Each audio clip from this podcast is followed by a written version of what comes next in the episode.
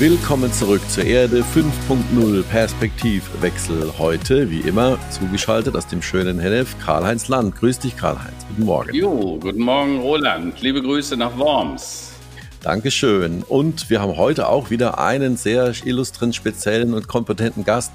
Kernthema heute InsurTech, aber wir werden auch andere Bereiche berühren. Ich begrüße äh, heute Reinhard Bellinghausen von ja, Dr. Walter. Mehr dazu gleich noch. Guten Morgen erstmal, Reinhard.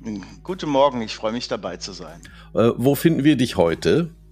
In Neunkirchen-Seescheid in, in unserem Office. Äh, tatsächlich bin ich nicht im Homeoffice, äh, weil ich ein bisschen hybrid arbeite und ja. hier die Aufzeichnungsmöglichkeiten einfach besser sind als äh, zu Hause. Na, das freut uns.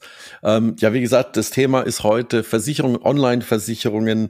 Dr. Walter ist schon seit 2000 quasi in, in, in dem Bereich auch online unterwegs. Die Firma gibt's schon viele Jahrzehnte. Also das ist ein sehr, sehr schöner Fall von einer sehr lang äh, äh schon bewährten Digitalisierungsstrategie, in, der, in dem Fall im konkreten speziellen Bereich einer, der Versicherungsbranche. Dazu später mehr. Kommen wir zunächst zum äh, Thema, zu den Themen des Tages, Karl-Heinz. Du bist ja immer sehr gut vorbereitet. Schieß mal los. Äh, heute gibt's wieder ein paar irre Sachen am 7. Dezember 2021. ja, also, ich bin ganz offen, ich war mir nicht sicher, ob ich mir das gewünscht hätte, aber jetzt ist es klar, Karl Lauterbach wird Gesundheitsminister. Ist das eine gute Nachricht? Ähm, ganz sicher muss man einsehen, er ist wirklich ein Experte, er ist Epi Epidemiologe und Arzt, hat einen Dr. Med, der die Dringlichkeit und die Handlungsoptionen eigentlich immer sehr früh äh, aufgezeigt hat. Also insofern hoffe ich auch Chapeau für ihn, aber auch für das Land. Die Ampel steht und wird heute unterzeichnet. Ab morgen haben wir dann eine neue Bundesregierung. Wir haben Lust auf Neues und werden technologische, digitale, soziale und nachhaltige Innovationskraft befördern. Das steht im Koalitionsvertrag. Ähm, Gratulation an das Ampelteam auch an die FDP mit Christian Lindner. Das macht irgendwie Hoffnung. Diese neue Gestaltungskultur heißt nicht, den kleinsten gemeinsamen Nenner zu finden, sondern aus den unterschiedlichen Positionen der Partner neue Mehrwerte für gemeinsame Positionen und Stärken zu erschließen. Und ganz offen Lust auf Neues, Lust auf Zukunft, das ist das, was Deutschland jetzt braucht. Also Daumen drücken. Ähm, dann gibt's aber auch zwei Dinge, die mich wirklich erschrocken haben. Äh, diese Woche findet die Instagram-Anhörung vor dem US-Senat statt zu dem Thema Facebook Papers. Das könnte Marx Zucker, Zuckerberg Meta äh, äh, zu ändern bewegen. Jetzt stellen sich Fragen, was wird der Instagram-Chef Adam Mosseri äh, im Senat zu den Aussagen machen, sagen? Dass die, äh, dass das Unternehmen es bewusst in Kauf nehme, dass Teenager bei Instagram psychisch leiden. Ähm, die zweite Frage, sind die Plattformen von Zuckerberg im Meta-Konzern bereit, sich äh, und ihr Geschäftsmodell anzupassen, um Hate Speech und verfälschtes Selbstbild bei Nutzern zu vermeiden? Und inwiefern kann die Politik der Staat überhaupt eingreifen und welche Rolle wird auch die Werbewirtschaft äh, dabei äh, in Anspruch nehmen? Ja, und dazu kommt die letzte, für mich wirklich erschreckende Nachricht. Äh, das haben vielleicht die wenigsten gehört. Ähm, Investoren in den USA haben Donald Trump eine Milliarde Dollar gegeben, ähm, damit er sein soziales Netzwerk äh, äh, aufbauen kann. Wir alle, wissen ja alle noch, er wurde von Facebook, Apple, Google aus den sozialen Medien verbannt. Und nun schafft er sich seine eigene Plattform unter dem Namen Truth Social. Ausgerechnet die Wahrheit sozial. Ouch. Lieber Gott, wirf Hirn vom Himmel, damit die Amerikaner nicht auf dieses Ding reinfallen. Ja, und das waren meine Top News sozusagen. Ein paar gute und auch ein paar erschreckende. Ja, das mit äh, Trump ist durchaus ja, natürlich sehr besorgniserregend. Also äh, wir hatten ja, glaube ich, schon angedeutet in den letzten Folgen mal, dass die äh, absolut in den Startlöchern äh, stehen für die nächste Wahl, den wieder quasi aufzustellen und ganze Wahlkreise und, und Mechanismen und die Möglichkeiten, sich für Demokraten zur Wahl anzumelden, zum Teil systematisch jetzt auch schon untergraben beziehungsweise umbauen, um den Weg zur Wahl noch weiter zu erschweren. Also das wird jetzt generalstabsmäßig vorbereitet. Ich möchte jetzt nicht pessimistisch klingen, aber die Wahrscheinlichkeit, dass, äh, falls der nicht vorher, ich sage mal, im Gefängnis landet, äh, aus anderen Gründen, ähm, die Wahrscheinlichkeit ist gar nicht so gering, dass der wieder gewählt wird, würde ich mal so vorsichtig in den Raum werfen, ohne Angst zu haben. Ja. Ja. Rein, ja, Reinhard, was sind für dich so die, die Themen des Tages äh, für heute? Ja, meine, meine Neuigkeit ist auch, Koalitionsvertrag wird heute unterzeichnet. Mhm. Das finde ich toll. Das ging schnell. Ähm, das war pragmatisch. Äh, das war eine Disziplin, die äh, parteiübergreifend stattgefunden hat. Das ist ein tolles Zeichen. Ich hoffe, dass es so weitergeht und dass es vielleicht in der Politikverdrossenheit, die wir in Deutschland haben, ein bisschen, dass es das mindert, dass es wieder mehr Lust auf Politik bei der Jugend macht.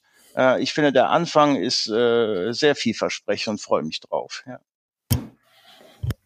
Das äh, kann man wirklich äh, ja nur ähm, sich schon mal drauf freuen. Ich hoffe, dass sie sich nicht verrennen in zu arge Diskussionen. Man hat manchmal den Eindruck, dass die Presse schon versucht, da Keile reinzutreiben zwischen, sagen wir, die drei Parteien ähm, der Ampel. Aber ja, sie haben sich viel vorgenommen und äh, mhm. ja, gucken wir mal, wie sie es finanzieren lässt. Aber die Notwendigkeit zu einem großen Wandel und zu einer großen, großen Innovationsschub in alle Richtungen, den haben wir ja jetzt schon über ein Jahr lang auch gepredigt. Mhm. Und ich erinnere mich vor der Wahl, da haben wir eigentlich mal so eine kurze, so eine FDP-Wahlsendung gemacht, schon fast. Nein, also ich freue mich auch ja. sehr und, und bin sehr, sehr gespannt, was da jetzt kommt. Also nur ein Seitenkommentar. Ich hatte am Freitag in der Frankfurter Rundschau einen Artikel dazu, den habe ich unter dem Motto Lust auf Zukunft, mhm. äh, die Ampel kommt, äh, äh gestellt. Äh, und diesen Artikel habe ich in den sozialen Medien eingestellt, wie ich das eigentlich immer mache, bei LinkedIn, Facebook und so weiter. Und ihr könnt euch nicht vorstellen, was ich für Anwürfe, Vorwürfe, ja. also ich sei ein Blödmann, ich sei ein Lügner, ich sei ein Verleugner, wie man so blöd sein könnte. Also das, was da in den sozialen Medien passiert, ist nicht so lustig. Und ja. dann fragen Leute, ich sage dann ja, sind sie wirklich oder sind sie ein Fake-Account? Weil ja. ich, wenn du dir die Accounts dann mal genauer anguckst, ja. stellst du fest, viele von denen sind nicht echt, ja. Genau. Da gibt's nur ein Bild, keine Beziehungen und so weiter. Genau.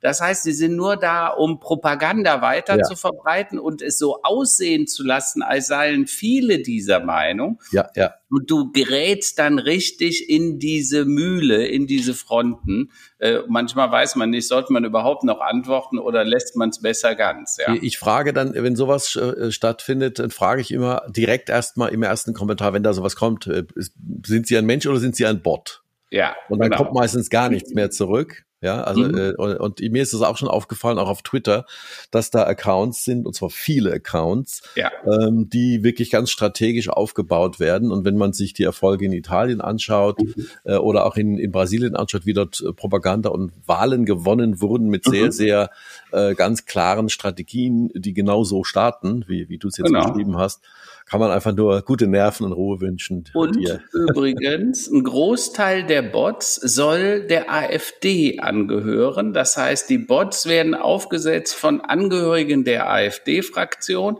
Die haben mehr äh, Likes und mehr Fans in den sozialen Medien als alle anderen Parteien zusammen. Mhm. Und es ist anzunehmen, dass das auch in Bezug auf diese Bots der Fall ist, weil da auch sehr viel rechtes Gedankengut rüberkommt. Aber ja, ja. Damit sind wir ja auch schon beim heutigen Thema der Digitalisierung und was das mit der Versicherungsbranche zum Beispiel macht. naja, auf jeden Fall, äh, dr-walter.com ist kein Fake-Account. Ähm, Reinhard Bellinghausen ist dort MD, Managing Director. Ähm, Reinhard, erzähl doch mal, äh, Dr. Walter, was ist das für eine Firma? Äh, ihr macht irgendwas mit Versicherungen und auch schon sehr, sehr lange das Ganze online. Äh, erzähl doch mal ein bisschen, was, was, äh, was ihr macht. Ja, ist eigentlich ganz einfach zu sagen. Wir versichern Menschen im Ausland. Mhm. Ähm, also das heißt, wir, wir haben uns auf diese Nische, äh, die haben wir besetzt schon vor vielen, vielen Jahren. Und äh, tatsächlich gibt es viele, viele Gründe, warum man ins Ausland reist. Und Auslandreisen ist, äh, Ausland ist überall. Äh, das heißt, es geht jetzt nicht nur um die Menschen aus Deutschland, die rausreisen, sondern auch nach Deutschland oder Europa rein oder auch mhm. weltweites Traveln. Und dann äh, geht es um die unterschiedlichsten Reisegründe. Also klar, die Urlaubsreise versichern wir auch. Mhm. Äh, wir versichern aber auch äh, Katastrophenhilfe, äh, Katastrophenhelfer in Krisengebieten. Freiwillige Fachkräfte, Entwicklungshelfer, die Expats, die in der Welt unterwegs sind. Das ist unser Thema. Das machen wir sehr erfolgreich seit vielen, vielen Jahren. Ähm, aus, aus Deutschland heraus, international, mit 100 Mitarbeitern. Wow, wow.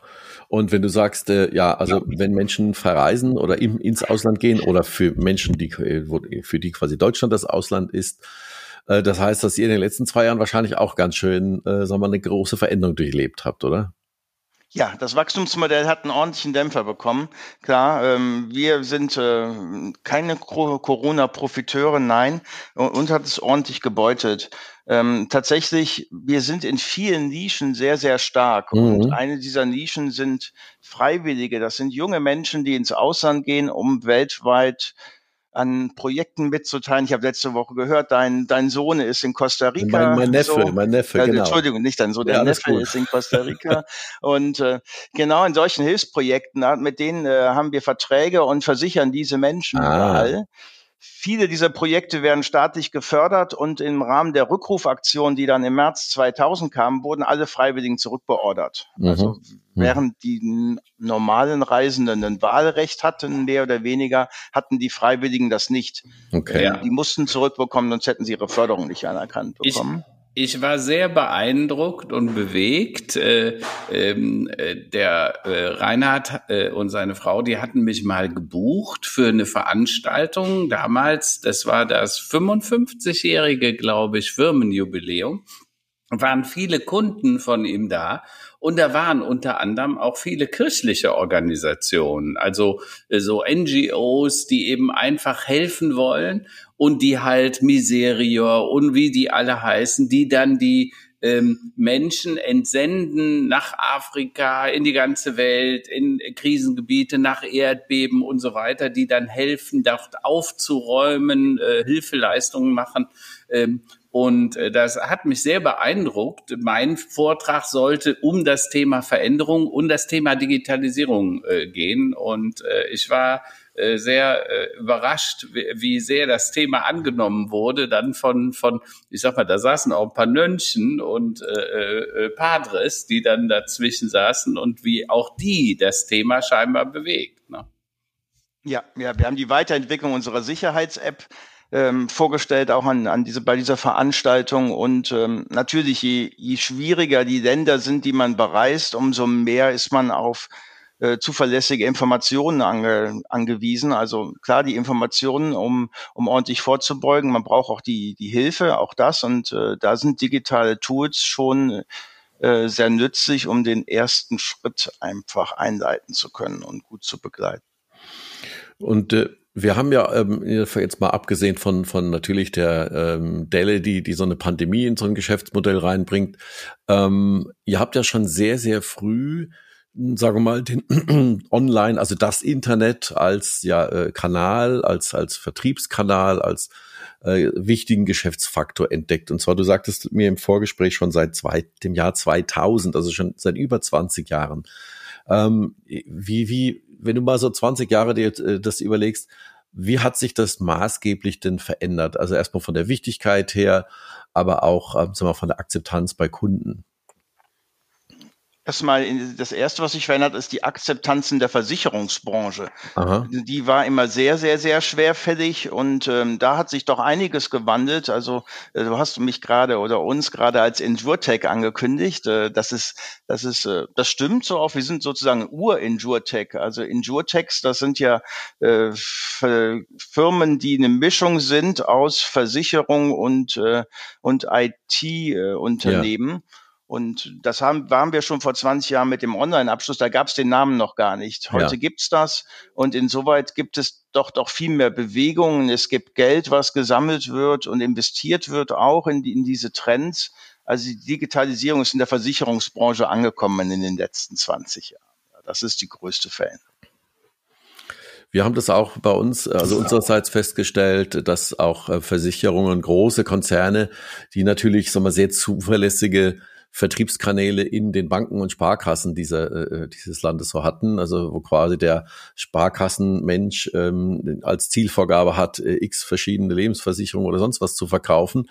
Und durch natürlich die Schließung der Banken und Sparkassen äh, und, äh, und Volksbanken äh, hatten die natürlich auch ein mittleres Problem. Ne? Also da äh, ist natürlich, wer da digital nicht gut aufgestellt war, hat dann auf einmal gar keinen Umsatz gemacht. Äh, und das haben wir in verschiedensten anderen Branchen auch erlebt. Also dass der die Corona Pandemie letztlich der größte Treiber war für die Digitalisierung. Äh, Karl-Heinz, wie, wie äh, hast du das auch so wahrgenommen?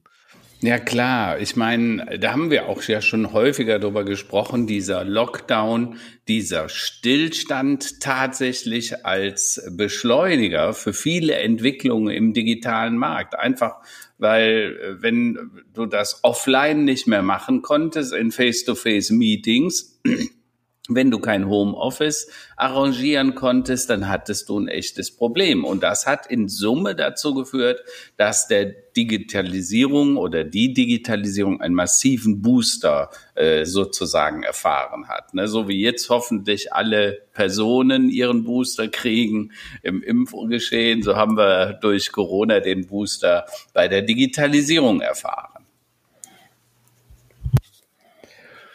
Und äh, die, ähm, sagen wir mal, technologischen Anforderungen, ist das äh, so, dass dann letztlich bei Dr. Walter, äh, du sprachest eben vom Online-Abschluss, oder gibt es da auch schon, sag mal, wie weitergehend sind denn die Integration in weiterführende Systeme zu den Versicherern an sich? Kann man das sich vorstellen, dass da einfach ein Datensatz übergeben wird?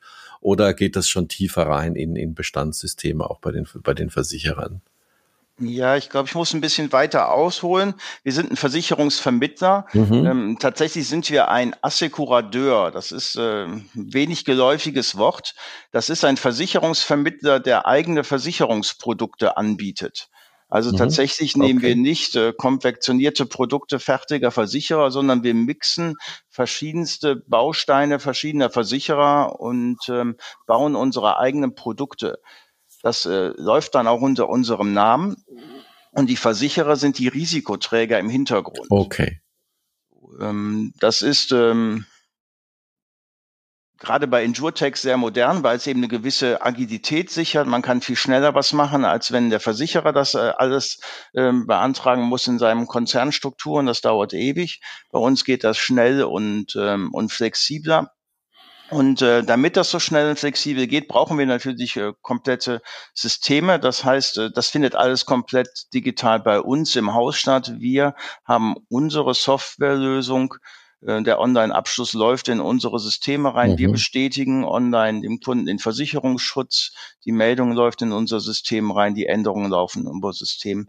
Und ähm, dann geht es nur die, die monatlichen Daten und, und äh, laufen dann über Schnittstellen an die Versicherer weiter. Mhm, mh, mh. Und, äh, die, die Frage ist natürlich, äh, Reinhard, wie sieht das aus? Wie siehst du die Bedeutung dieser Veränderung durch die Digitalisierung bezogen auf den Versicherungsmarkt? Jetzt seid ihr speziell in diesem Markt, äh, wie du sagst, der Marktnische der Reiseversicherung, also alles, was ins Ausland geht, Reiserisiken und so weiter, Rückholungsrisiken, Krankheitsrisiken im Ausland, das deckt ihr ab. Aber wie siehst du das denn in Summe bezogen auf den gesamten Versicherungsmarkt? Siehst siehst du, dass das zunimmt, dass die Digitalisierung dort immer mehr gefordert wird vom Kunden oder was ist der Treiber? Wir sehen, dass äh, die Digitalisierung extrem zunimmt. Der mhm. Endure-Tech-Markt boomt in Deutschland. Der ist auch äh, trotz Corona, ähm, da gab es eine ganz kurze Delle, aber jetzt wurde so viel Geld eingesammelt wie noch nie. Wir haben in Deutschland roundabout 150 äh, Endure-Techs Mhm. die verschiedenste Geschäftsmodelle hier in Deutschland einfach testen. Das ist wirklich äh, für Deutschland schon äh, eine beachtliche Zahl. Und, mhm. und wenn wir gucken, wo die Digitalisierung in der Versicherungsbranche ansetzt, dann ist das tatsächlich äh, in allen Facetten überall durchgängig. Äh, die Versicherungsbranche ist sehr gut zurechtgekommen mit dem Betrieb. So, das heißt, sie haben ihre Mitarbeiter ins Homeoffice geschickt und da sind sie auch mhm. zum Teil immer noch heute und oder jetzt gerade wieder. Und äh, die technische Infrastruktur ist vorhanden und da, da sind die äh, Versicherer weit. Da haben sie auch schon mhm. immer viel Geld für ausgegeben, mussten sie auch. Ähm, ihr Problem sind die Altbestände, Altsysteme, die sie haben. Mhm. Da fehlt es eben oder da ist es eben viel zu komplexe, schnelle, neue, agile Systeme anzudocken. Und, und das ist das, wo die digitale Transformation, glaube ich, im Moment am meisten stattfindet. Mhm. Also ähm, im neuesten Report des InsurTech-Radars mhm. ähm, stand auch gerade wieder das Neo-Carrier, die ähm, aufstrebendste InsurTech-Art ist. Mhm. Ja. Neocarrier, das sind eben genau Injurtex, die tatsächlich entweder als Assekurateur, was ich gerade eben erklärt habe, oder als ähm, kleiner, neu gegründeter Versicherer sehr dynamisch neue Produkte angepasst mhm. auf die Kundenwünsche entwickeln ja. können. Ich bin selber im Beirat einer großen Versicherung, äh, äh, europaweit agierend, ähm, und die haben gerade einen Großauftrag gewonnen, und zwar von Porsche, von einem großen Automobilhersteller. Äh, die wollten ein neues äh, Versicherungsprodukt haben. Und diese Versicherung hat den Zuschlag bekommen. Warum? Weil sie agil arbeiten. Also sprich, nicht mehr im Wasserfallmodell, wo du dann 100 Abteilungen involvieren musst. Die haben sehr schnell ein schlagkräftiges Team zusammengestellt und die haben quasi ein neues Produkt kreiert, innerhalb von vier Wochen übrigens, also in einer beachtlichen Zeit und das angeboten und dann hat die Firma Porsche gesagt, okay, das ist genau das, was wir brauchen, nehmen wir, obwohl die sonst mit der Automobilindustrie sehr wenig zu tun hatten. Äh, Agilität siehst du, weil du sagst ja gerade selber, ihr stellt äh, eigene Produkte zusammen auf Basis von anderen Vorprodukten sozusagen, wo ihr euch rückversichert dann sozusagen. Ähm, und die Frage ist, siehst du, dass diese Agilität ein wichtiges äh, äh Wettbewerbsinstrument ist in Zukunft? Da ist es auf jeden Fall. Ähm, tatsächlich sind wir in der Krankenversicherungsbranche äh, tätig. Also das, wenn wir die Menschen absichern, dann geht es überwiegend um Krankenversicherungsschutz. Mhm. Und dieser Bereich der Versicherung ist sehr, sehr stark reglementiert. Und äh, wir hatten Deregulierungstendenzen in den 90ern. Tatsächlich ist der Trend jetzt wieder gegenläufig. Das heißt, ich muss heute neue Versicherungsprodukte bei der BaFin anmelden. Mhm. Das hatten wir in den 90ern abgeschafft. Das ist jetzt wieder ähm, zurückgekommen. Äh, und das kann ich als Assekurateur nicht. Das heißt, das muss mein Versicherer tun. Das heißt, äh, all meine Agilität ähm, verschwindet dann, wenn ich relativ äh, aufwendige Genehmigungsprozesse durchlaufen muss. So, und äh, das sind halt die Grenzen der Agilität, sind dann immer noch die Compliance- und Regulierungsthemen, die wir haben. Ja, wie siehst du das denn überhaupt? Ne? Ich meine, manchmal wünscht man sich Regulierung, manchmal wäre man froh, man hätte sie nicht so sehr. Warum? Vor allen Dingen, weil es ja irre viel Zeit kostet. Immer dann, wenn die Regulatorik, also speziell Politik, Parlament, irgendetwas entscheiden müssen oder so eine Behörde wie die BaFin, äh, dann kann das auch mal Jahre dauern, bis die zu irgendeinem Ergebnis kommen. Äh, ist das überhaupt noch verträglich mit den, äh, ich sag mal, auch den neuen Businessmodellen, zum Beispiel von Insurtechs? Wir sehen ja, dass natürlich in den USA die Entwicklung viel dynamischer und viel schneller ist als in Deutschland. Und ähm, das BaFin ähm, ist sicherlich gut gemeint, viel, was sie machen wollen. Mhm. So, aber wir haben halt keinerlei Fehlerkultur in Deutschland. Und, und mhm. das ist unser Problem. So, das heißt, wir haben diesen ähm, natürlich äh, gravierenden und schlimmen Wirecard-Skandal gehabt. So, der führte aber dann dazu, dass äh, man äh, die BaFin gescholten hat, man hätten sie sehen können. Na ja, ähm, mhm. so einfach war das nicht zu erkennen, denke ich mal. Mhm. Ähm, sonst hätte es vielleicht ja auch der Wirtschaftsprüfer erkennen können, ähm, der da jedes Jahr geprüft hat. Ähm, gut, Tendenz, Ende der Geschichte ist, die Regulatorien wurden verstärkt. Die Finanzierung der Insurtechs, die Versicherungs, sich als Versicherungsgesellschaften anmelden wurden, wurden drastisch verstärkt. Es ist noch, noch, noch viel schwieriger geworden, in Deutschland sich als Versicherer anzumelden, als es vorher schon war. So, und das führt dazu, dass junge, äh, dynamische Unternehmer sich dreimal überlegen, ob sie es denn mhm. in hm. Deutschland machen sollen und ob sie nicht lieber ins Ausland gehen sollen. Ja, äh, du sprichst große Dinge gelassen aus. Wirecard als der Skandal, also Ernst Young, äh, den wirft man ja inzwischen richtig heftige Dinge vor äh, was sie hätten sehen können. Ich meine, weil wenn du jeden Tag äh, theoretisch in die Bücher der Firma gucken kannst und dann sagt man immer hier, da ist noch ein Konto irgendwo auf den Cayman Islands, den haben wir, ich weiß nicht wie viel, 100 Millionen geliehen und die gibt's gar nicht, dann sollte man sich doch schon ein paar Gedanken machen. Aber lange Rede, kurzer Sinn. Gleichzeitig, da sind ja Milliarden vernichtet worden bei Wirecard. Und jetzt geht man hin und versucht mit kleinkarierter Regulatorik Dinge zu handeln. Ne? Also ich meine jetzt, wenn da bei 50 äh, Mann in der Krankenversicherung was passiert, das ist ein Skandal, sicher. Aber das ist kein Milliardenskandal. Das ist auch ein Schaden, den eine Gemeinschaft relativ einfach hebeln kann. Bei Wirecard hat man gemerkt, da wurde das richtig äh, systemrelevant. Ja, ähm, Insofern ist die Frage, äh, wie glaubst du, kommt ein Makler oder der Versicherungsmarkt damit zurecht, dass man immer mehr regulieren möchte äh, und äh, scheinbar auch, äh, äh, ja, naja, lass mal so sagen, jetzt mit der neuen Regierung, die sagt ja, ein Ding ist Entbürokratisierung und ich hoffe, dass die damit auch die Entflechtung in solchen Themen meinen.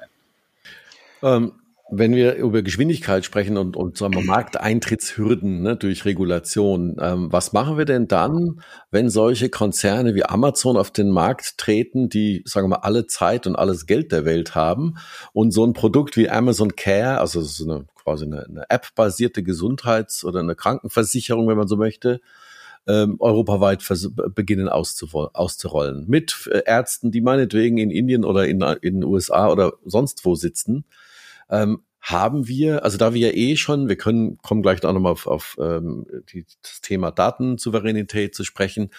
Ähm, und auch natürlich Krankenversicherungsdaten sind extrem äh, sagen wir, schützenswert. Aber was haben wir denn in Deutschland entgegenzusetzen solchen Initiativen, die von den großen Playern, konkret Amazon, ähm, ja, schon in den Startlöchern schon eigentlich schon fertig sind und letztlich, äh, wir warten alle drauf, bis sie irgendwann mal reingedrückt werden nach Europa bin mir noch nicht sicher, ob äh, die großen Player wie Amazon wirklich äh, in den Versicherungsmarkt einsteigen wollen. So, tatsächlich ist es ein sehr regulierter, komplexer Markt, wo wir auch sehr viele unterschiedliche Regulierungen innerhalb der EU für jedes einzelne Land haben. Und äh, daher glaube ich, muss der Weg sein, andere Plattformen zu bilden, äh, wo ich die Versicherungsprodukte, meine Versicherungslösung, mein Gesundheits- und äh, Lebensmanagement organisieren kann, was nicht direkt mit Kaufen zu tun hat. Also mhm. weg von Amazon, weg von anderen Plattformen. Das muss eine Antwort sein. Das, das ist die Herausforderung an die großen Player, die Allianz. Der Herr Bäter hat sich das als Ziel gesetzt, da eine Plattform zu gründen. Ähm, ich denke, da liegt auch ein, ein, großer, großer, da liegt die Zukunft drin. Und mhm. ich glaube auch, dass die Versicherer eine Daseinsberechtigung haben. Auch äh, wir haben ein negatives Image. Das äh, ist leider so, weil wir halt im, immer am Schadenereignis äh, festgemacht werden. Mhm. So, da, da kann man nichts dran ändern. Äh, trotz allem muss man das, äh, die Bedeutung und das ist auch wieder ein Corona-Learning. Ähm, auch die Bedeutung von Versicherungen wird steigt ja auch in Krisensituationen. Das heißt, die Absicherungsgedanken steigen. Und dann mhm. denke ich auch, ach, eine gute Versicherung, das ist schon was. Und damit kann man, äh, darauf kann man aufsetzen und diesen Trust rübernehmen in eine saubere Plattformanwendung. Mhm. Also ich mhm. glaube nicht an Amazon, dass die kommen würden auf den deutschen oder den europäischen Markt.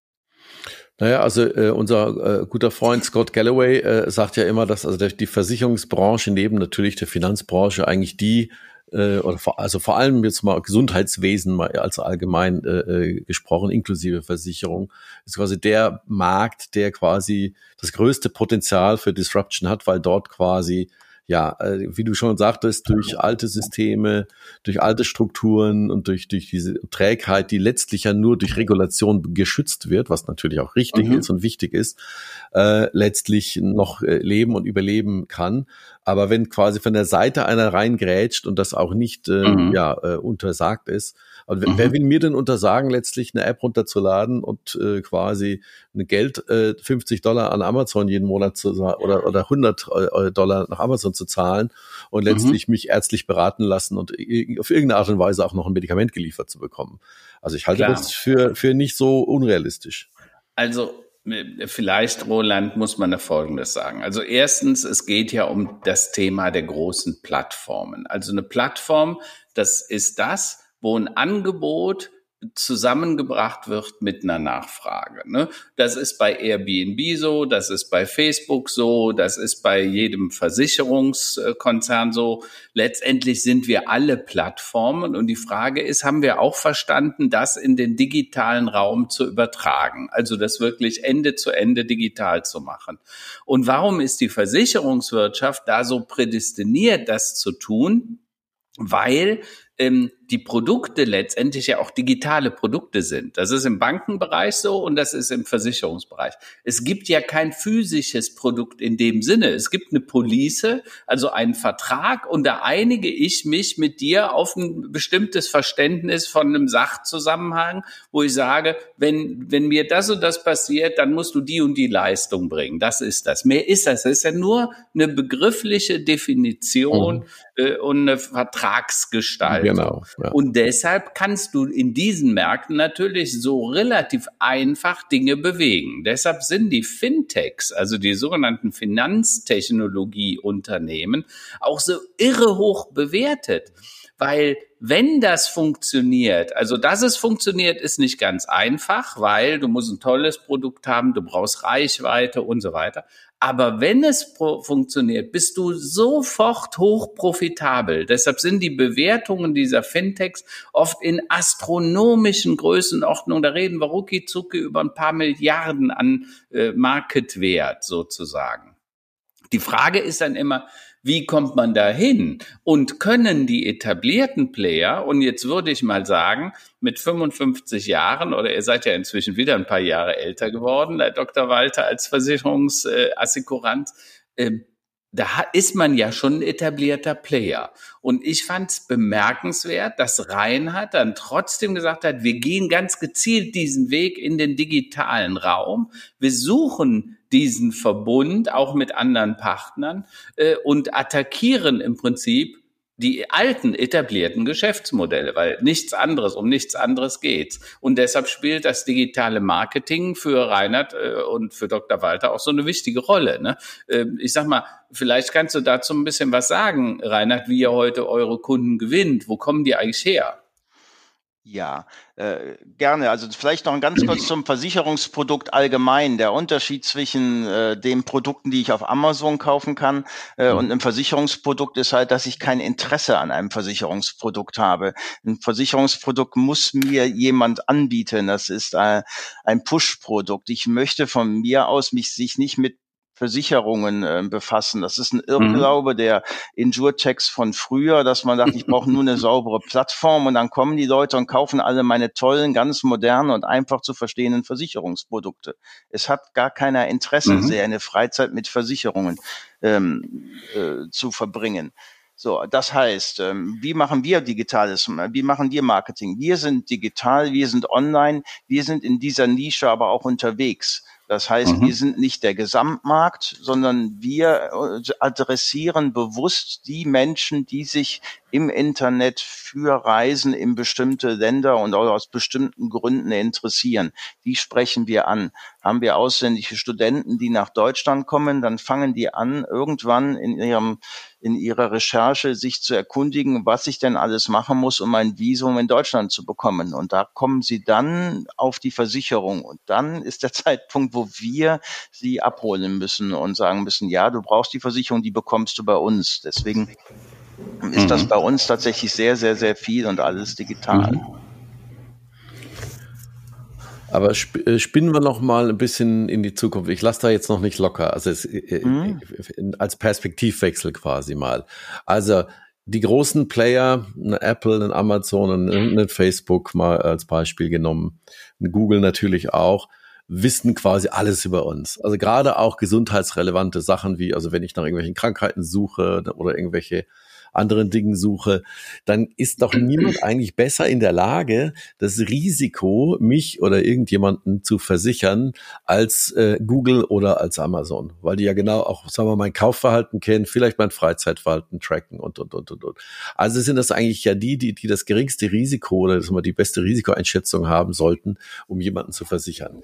Der Nachteil ist natürlich, meine persönlichen Daten sind natürlich jetzt schon vernetzt, sind natürlich jetzt schon überall da draußen. Das heißt, ich verliere ja dabei, also würde ich eine Versicherung bei einem dieser Konzerne abschließen, verliere ich nochmal einen ganz wesentlichen Teil meiner Datensouveränität und, und meiner sagen wir, digitalen Identität. Das will ja eigentlich auch keiner. Karl-Heinz, wir haben ja schon oft über das Thema Datensouveränität gesprochen und du hattest auch schon mal erwähnt, ähm, Perfect ID und die PIA-App, ja. ja solche Initiativen, ja, ja. die uns quasi dafür äh, eine, eine Alternative quasi bieten möchten, um unsere Identität ja selbstbestimmt zu verwalten und einsetzen zu können. Wie siehst also, du das in dem Kontext? Das, das ist natürlich ganz wichtig und passt natürlich auch wunderbar zu dem Thema, die wir heute Morgen hatten, Trump und Trust Social, äh, aber auch was Instagram, Facebook und Google so mit unseren Daten machen, wie die die gebrauchen. Äh, das muss man sich ja klar machen bei Facebook. Wenn du etwas schreibst, bei, bei äh, zum Beispiel im Messenger und so weiter, äh, und du, du sagst nachher, ach nee, schreibe ich so doch nicht, ich schreibe es anders, auch das, was du nicht gepostet hast, wird bei denen analysiert. Also ne, nur weil du es gelöscht hast, heißt das nicht, dass die das nicht wissen, was du eigentlich sagen wolltest im ersten Ansatz vielleicht. Und das benutzen die natürlich. Mhm. Und deshalb geht's um Datensouveränität. Aber wenn man das in den Kontext von Trust Social jetzt, der neuen Initiative da von Trump, die ja jetzt 22 an den Start gehen soll, ähm, äh, Wahrheit sozial.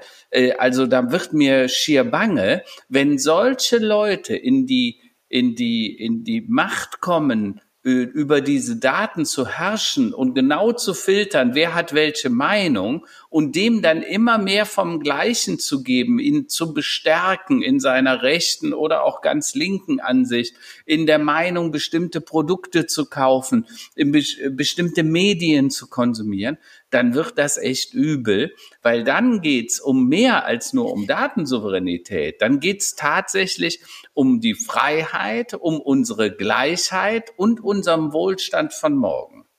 Warum geht's um Freiheit? Weil, wenn du dir das genau überlegst, äh, äh, Demokratie ist auch Freiheit, dass ich meine Meinung sagen kann, auch ich sag mal, jetzt gibt's diese Diskussion, impfen oder nicht impfen. Du kannst in Deutschland deine Meinung dazu sagen, egal was die Politik dir sagt. Ne?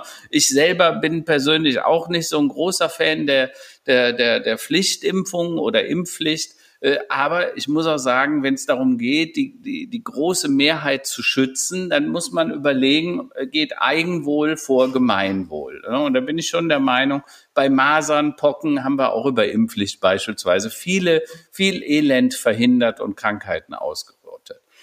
Das zweite ist aber auch, es geht um den, das Thema der Gleichheit, weil äh, wenn wir ähm, äh, alle gleich konformt werden sozusagen, äh, äh, dann hat das sicher auch ein paar Nachteile, wenn alle die gleiche Meinung vertreten oder immer nur die, die, die Meinung der Großen vertreten und gepusht wird. Ähm, und da geht es darum, ähm, dass man letztendlich äh, weite Bre Meinungsvielfalt zulässt.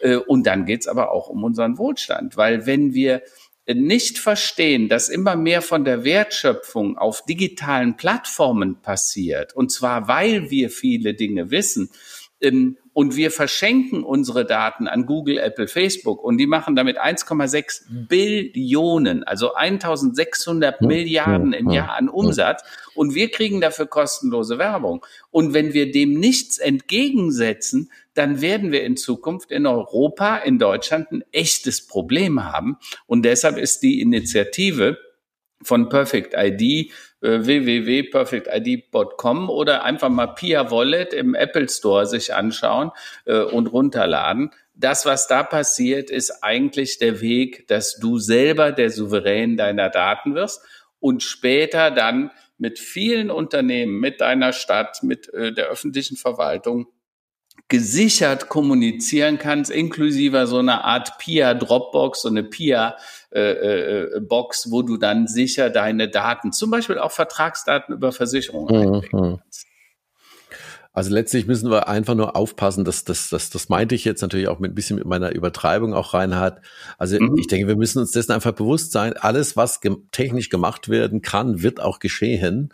Und mhm. ob uns die Regulation oder sagen wir unsere eigene, sagen wir mal, Wachheit davor bewahrt, unsere Amazon äh, Accounts mit unseren Gesundheitsdaten, mhm. unserem Google-Device und unser, oder unseren Apple-Daten miteinander zu verheiraten und dazu noch unsere Spotify-Playlist äh, zusammengebaut mhm. bekommen, möge, sollten wir vorher nachdenken, ob wir das wirklich wollen.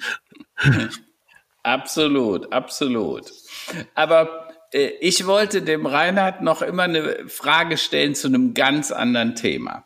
Und zwar sind Reinhard und seine Frau, die Biene, äh, große Fan von einem besonderen Ereignis, das ihr über mehrere Jahre jetzt verfolgt habt oder wo ihr persönlich auch wart.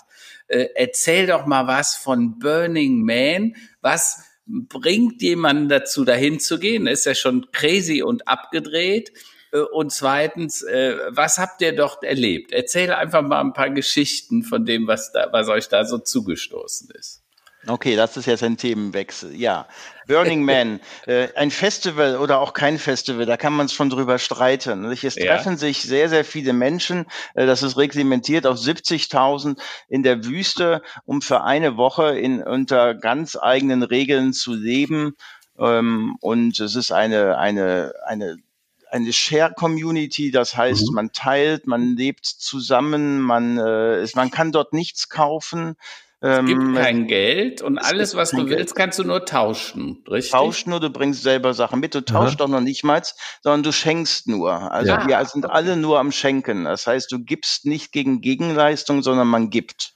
Okay. Und ähm, natürlich, es, es kommen sehr viele Künstler dorthin. Es ist ja auch ein Kunstprojekt. Das heißt, äh, es ist eine sehr, sehr große, große Fläche, die da bespielt wird. Du brauchst schon ein Fahrrad, um überhaupt äh, durch da überhaupt äh, zurechtzukommen, weil das alles so weitläufig ist. Mhm. Es gibt äh, fast 3000 Camps was die alle zu unterschiedlichen Zeiten unterschiedliche Dinge anbieten, einfach nur weil sie es gerne tun und möchten. Mhm. Ähm, es sind natürlich sehr viele äh, verrückte Menschen da mit ausgefallenen Ideen.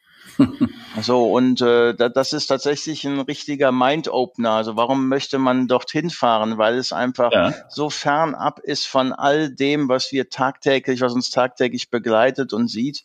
Mhm. Dort sind Menschen, die sich einfach einlassen. So, mhm. man kann, wenn man möchte, den ganzen Tag nackig rumlaufen, äh, auch das. Also es ist auch sehr open-minded zu allem. Die mhm. Grenzen, es gibt Regeln, die Grenzen sind halt genau da. Man soll sich selber ausdrücken, das ist der Wunsch. Gib so viel, zeig dich selber.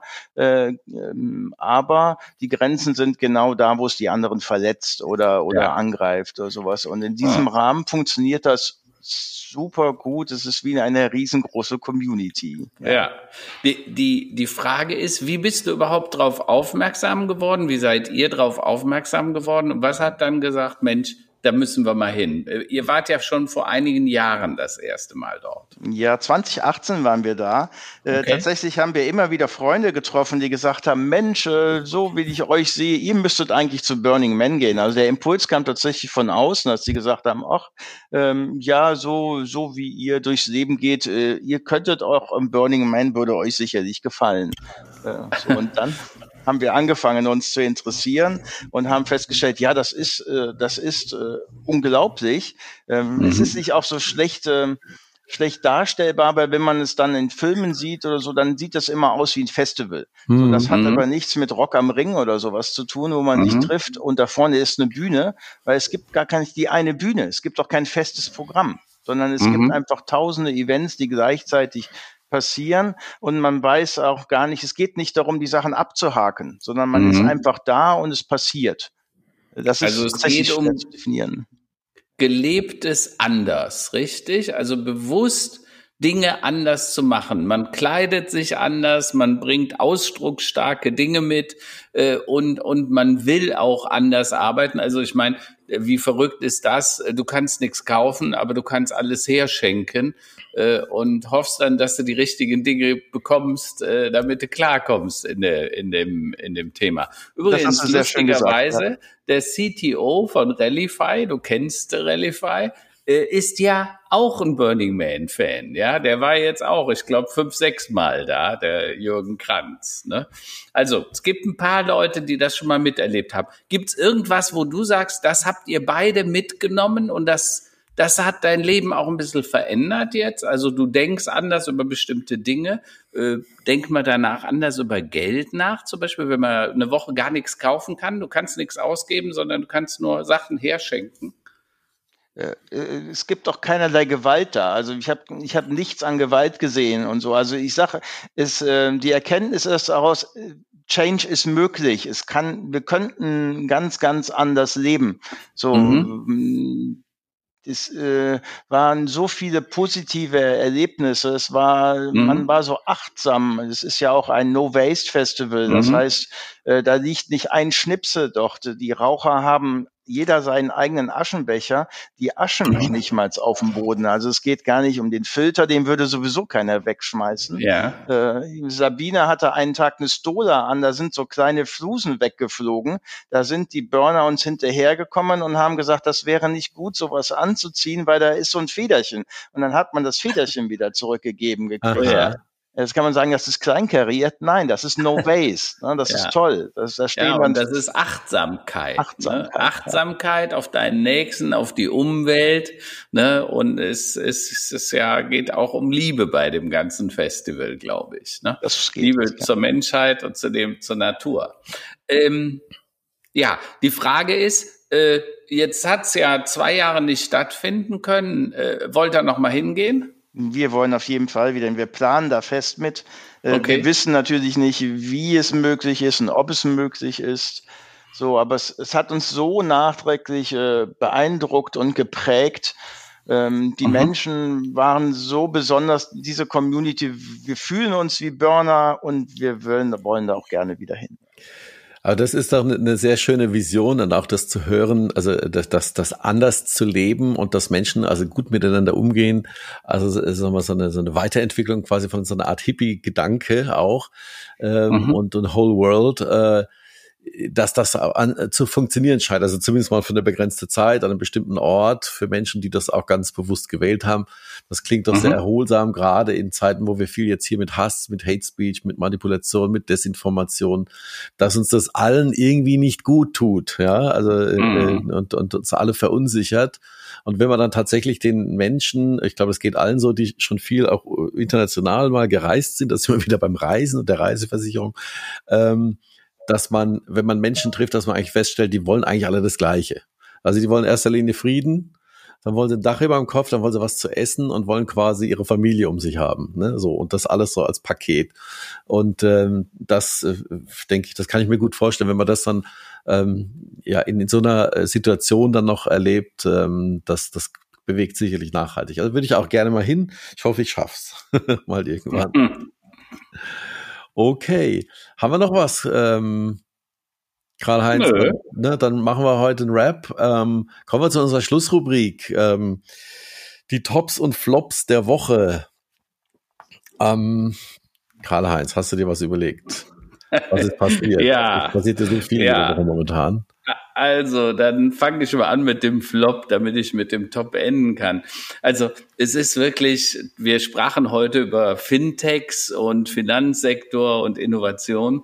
Ich versuche seit Wochen den Kontostand zu einem älteren Kreditkonto. Ich habe mal ein Haus gekauft äh, äh in, oder äh, zwei Wohnungen genau in, in Berlin äh, und seit über 25 Jahren finanziere ich daran ab und äh, das habe ich bei der ING Bank. Ja. Und die ING Bank, äh, die hat eigentlich keinen Service mehr. Also die Hotlines sind eigentlich nur als Kundenabwehr gedacht. Ja. Du kannst mit niemandem sprechen. Jetzt war ich aber umgezogen und äh, wenn du jetzt sagst, bitte schickt mir den neuen PIN hinterher, äh, dann kannst du den PIN nur bekommen, wenn du die richtige Adresse hast. Aber die Adresse war ja noch die alte Adresse. Die kann ich aber nicht ändern, weil ich ja keinen PIN hatte. Aha. Und online, den Online-TAN konnten sie mir auch leider nicht zuschicken. Also das heißt, ich habe wirklich Wochen versucht, an mein eigenes Konto zu kommen, um mal zu sehen, wie viel muss man denn überhaupt zahlen. Du brauchst ja so Abrechnungen, Klar. damit du das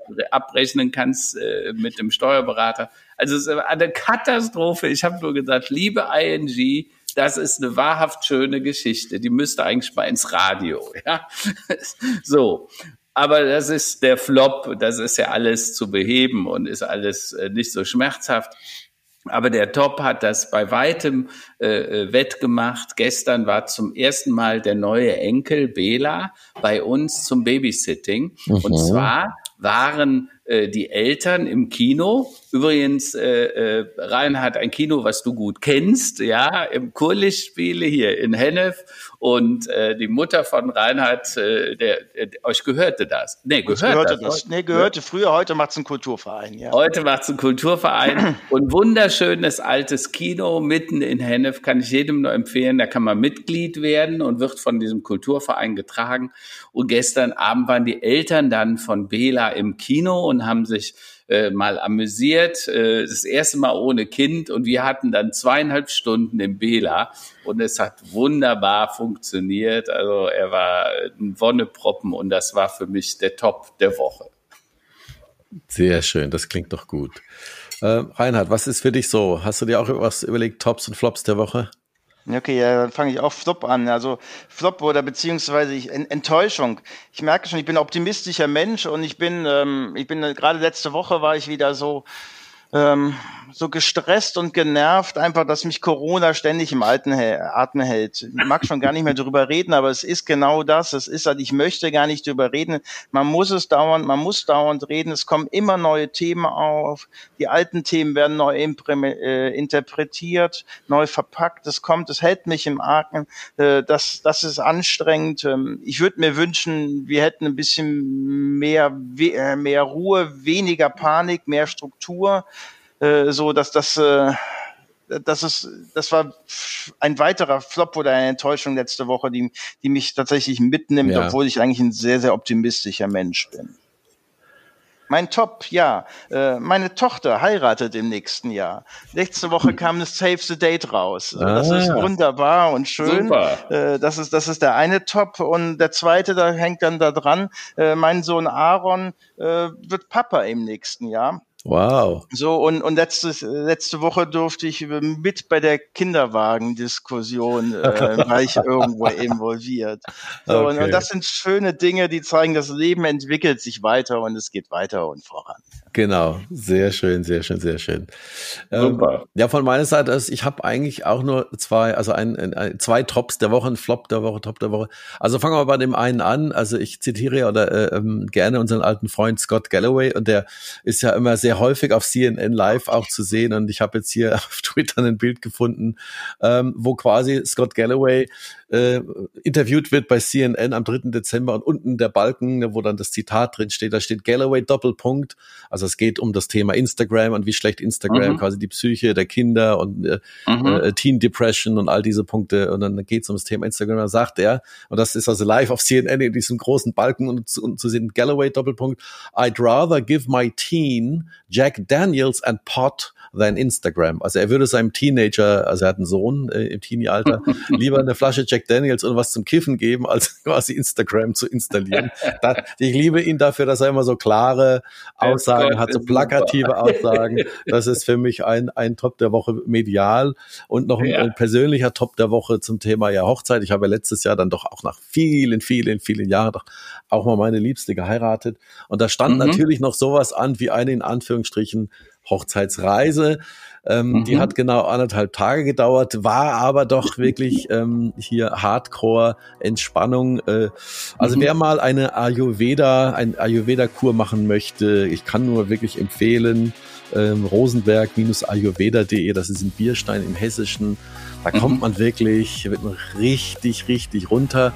Und entschleunigt sich total und dann relativieren sich wieder viele andere Dinge. Der ganze Wahnsinn, äh, Rainer, die, die du gerade auch gesagt hast, die schlechten Nachrichten, es relativiert sich dann wieder alles. Man geht mit frischem Schwung wieder in die nächste Woche rein. Also sehr, sehr zu empfehlen.